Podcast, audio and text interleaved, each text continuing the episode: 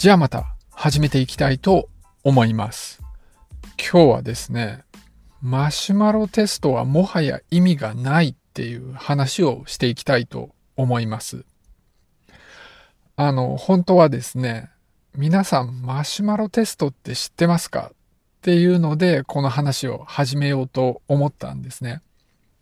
でもそう言うと、もうなんかすぐそこで切られてしまうような気がして、もう最初に結論を言ってしまうことにしたんです。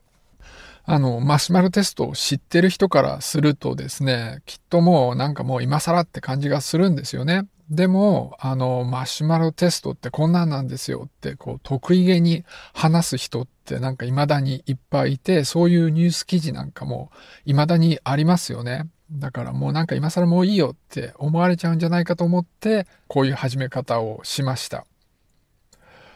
そうなんですよ。なんかもう今となってはですね、マシュマロテストの話っていうのはあんまり信頼できないということになってるんですね。で、さらに付け加えるとですね、今の子供っていうのはすごく我慢強いっていうことも分かってきてるんです。まあ今日はそんな話をしていこうと思います。でも一応マシュマロテストを知らない人もまだまだたくさんいると思うので、まずちょっとマシュマロテストと、まあそこからわかることっていうのの説明からしていこうと思います。これはですね、1960年代にあの子供の自制心を測るために開発されたテストなんですね。で、そこで何をやったかというとですね、子供を一人実験室に連れてくるんですね。で、そこに大人がまあ一人いるんですけれども、大人がこうマシュマロを一つ出してくるんですね。で、それで子供に言うんです。これを食べるのを10分間我慢したら、もう一個マシュマロをあげるよと。で、それを説明したら、あの、その大人はそこからいなくなるんです。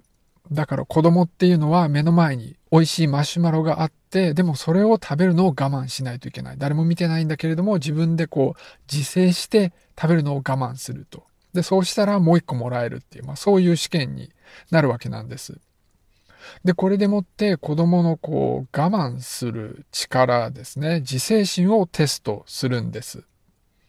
あの、 delayed gratification って言うんですけれども、喜びを後回しにする能力を測るっていう、まあそういう試験だったわけなんです。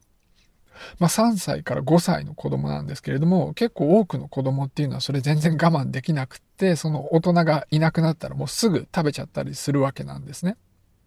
で、まあ我慢できる子もいて、その辺はまあ結構個性があるということなんです。で、まあ、それは、あの、自制心を図るためにやってたんですけれども、その後、追跡調査っていうのがされてるんです。その我慢できた子と我慢できなかった子っていうのがいるわけなんだけれども、その後、まあ、勉強とかどうだったんだろうかっていうのを、まあ、調べていったわけなんです。で、その結果が結構衝撃的だったんですね。このマシュマロテストですぐ食べちゃった子、我慢できなかった子っていうのはその後の学校の成績が悪くて、で我慢できた子っていうのは成績が良かったんです。で、大学入試の成績なんかを見てもその結果は変わらなかったということなんですね。で、さらにはこうずっともっと大きな大人になってからの追跡調査っていうのもされていて、その我慢できるかどうかっていうのは大人になっても変わらなかったということなんです。で、この大学入試の成績なんですけれども、IQ よりも、この我慢できるかどうか、自制心があるかどうかの方が影響が大きかったと。まあ、そういう結果が出てたんです。で、まあ、この結果が結構衝撃的だったので、まあ、結構大きくメディアに取り上げられて、今なおこのマシュマロテストっていうのは引き合いに出されてくるわけなんですね。で、その後ですね、これ結構インパクトのあった仕事ですから、あの、追試、再試験が行われてるわけなんです。1980年代、90年代、それから2000年代に入っても同じようなテストが行われました。で、まずそこで分かったことなんですけれども、この2000年代にテストされた今の子供っていうのは昔の子供よりも長時間待ってたそうなんですね。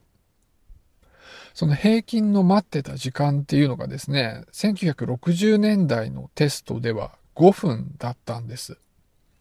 で、1980年代では6分。で、2000年代に入ってからのテストの子供たちっていうのは7分だったんです。だから時間とともにこうどんどん待てる時間が伸びてきているんです。まあ、あの、試験の間に10年、20年間がありますし、実験してるその試験者っていうのも違う人なんで、まあ単純に比較できるかはちょっとわかんないっていうところはあるんです。でもですね、こう今ネットの時代で子供たちがスマホを扱ってる、さらにはこう SNS なんかにもずっと関わっていてですね、 instant gratification っていうんですけれども、その報酬がすぐ欲しい、こうなんか楽しいっていう思いをするために我慢なんか全然しないで今すぐ欲しいそういう感じの行動が増えてきてるわけなんですね。でそれをもって今の子供たちっていうのは全然我慢できなくなってるんじゃないか、まあ、そんな風によく言われるんです。だけど、このマシュマロテストの結果を見ると、そんなことはないんじゃないかという感じがするわけなんです。さらにですね、1990年代に行われたマシュマロテストの子供たちの追跡調査っていうのもされてるんですね。で、その結果が最近出てきたんですけれども、そのもう少し大きくなってからの学業と小さい子供だった頃のマシュマロテストの間にはあまり相関がなかったと、そういう結果だったんです。その1960年代のテストの時っていうのは、その大きくなってからの成績にすごく強い相関があったんだけれども、最近の研究ではもう相関がほとんど見られなくなってたということなんですね。で、まあその理由っていうのはよく分かってないんです。まあ一つの可能性としてはですね、その2000年代のテストなんかではもう60%が10分間待てるようになってるんです。テストはもう10分でやめてしまっているので、その10分の子供が多すぎてうまく相関が測れなくなってるとか、そういう問題なのかもしれないです。ただいずれにしてもこのマシュマロテストっていうやり方が将来の予測には限定的な効果しかないっていうことが分かってきたということなんです。だからもうなんか今となってはその子供がちょっとした我慢をできてるかどうかっていうのをそんなに気にしなくてもいいんではないかという感じになってます。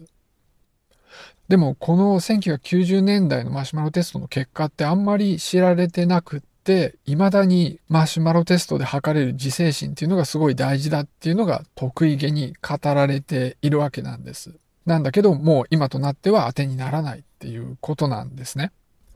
で、まあ時代とともにですね、子供たちが長い時間我慢できるようになってきてるんですけれども、この理由っていうのもよくわかってないんです。で、これはまあもう完全に僕の勝手な想像なんですけれども、少子化の影響があるんじゃないかなと思ってます。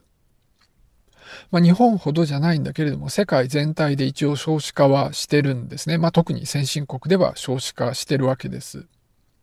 で、そうすると、一人一人の子供がより大切に育てられてるわけなんです。まあ、過保護ってわけじゃなくて、ちゃんと十分にリソースを使って育てられてると。まあ、そういう状態になります。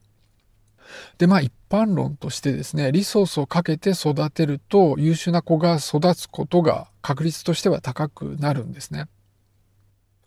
あの、まあ、ちょっとずれる話なんですけれども、あの、よく話に出てくるスティーブン・レビットっていう人が以前にやった研究で中絶と犯罪の関係を示したものがあります。アメリカの犯罪の発生件数っていうのがどんどん減ってきてるんですけれども、それがですね、中絶が比較的自由に行われるようになったのとタイミングが一緒なんです。で、まあ、ここからですね、昔、こう、望まれない子供っていうのも生まれてきてたんだけれども、そういう子供が中絶で生まれなくなってくると、そういう子たちが犯罪を起こしていたんで、その分だけ犯罪が減ってるって、まあそういう仮説をレビットは提唱してるんです。まあ本当にこれが僕の勝手な想像ですけれども、まあそれを拡張してですね、子供が減っていくと、問題のある子供っていうのがどんどん減っていって、で、そういう子たちはより優秀に育っていくんじゃないかと、まあなんかそんな風に想像してます。そうなんですよ。だからなんかこう今の子供たちは我慢ができないみたいなことを特に根拠もなくみんな言ってるんですけれども、全然そんなことはなくって、むしろ昔よりもずっと我慢のできる、で、最終的に優秀になる子供たちが増えてきてるんじゃないかと、まあそういう結果なんですね。で、しかもそんな風に我慢できる子ばっかりだから、こんな単純なマシュマロテストでは将来のことが予測できなくなってきてると。まあそういうことが考えられる、そんな結果なんです。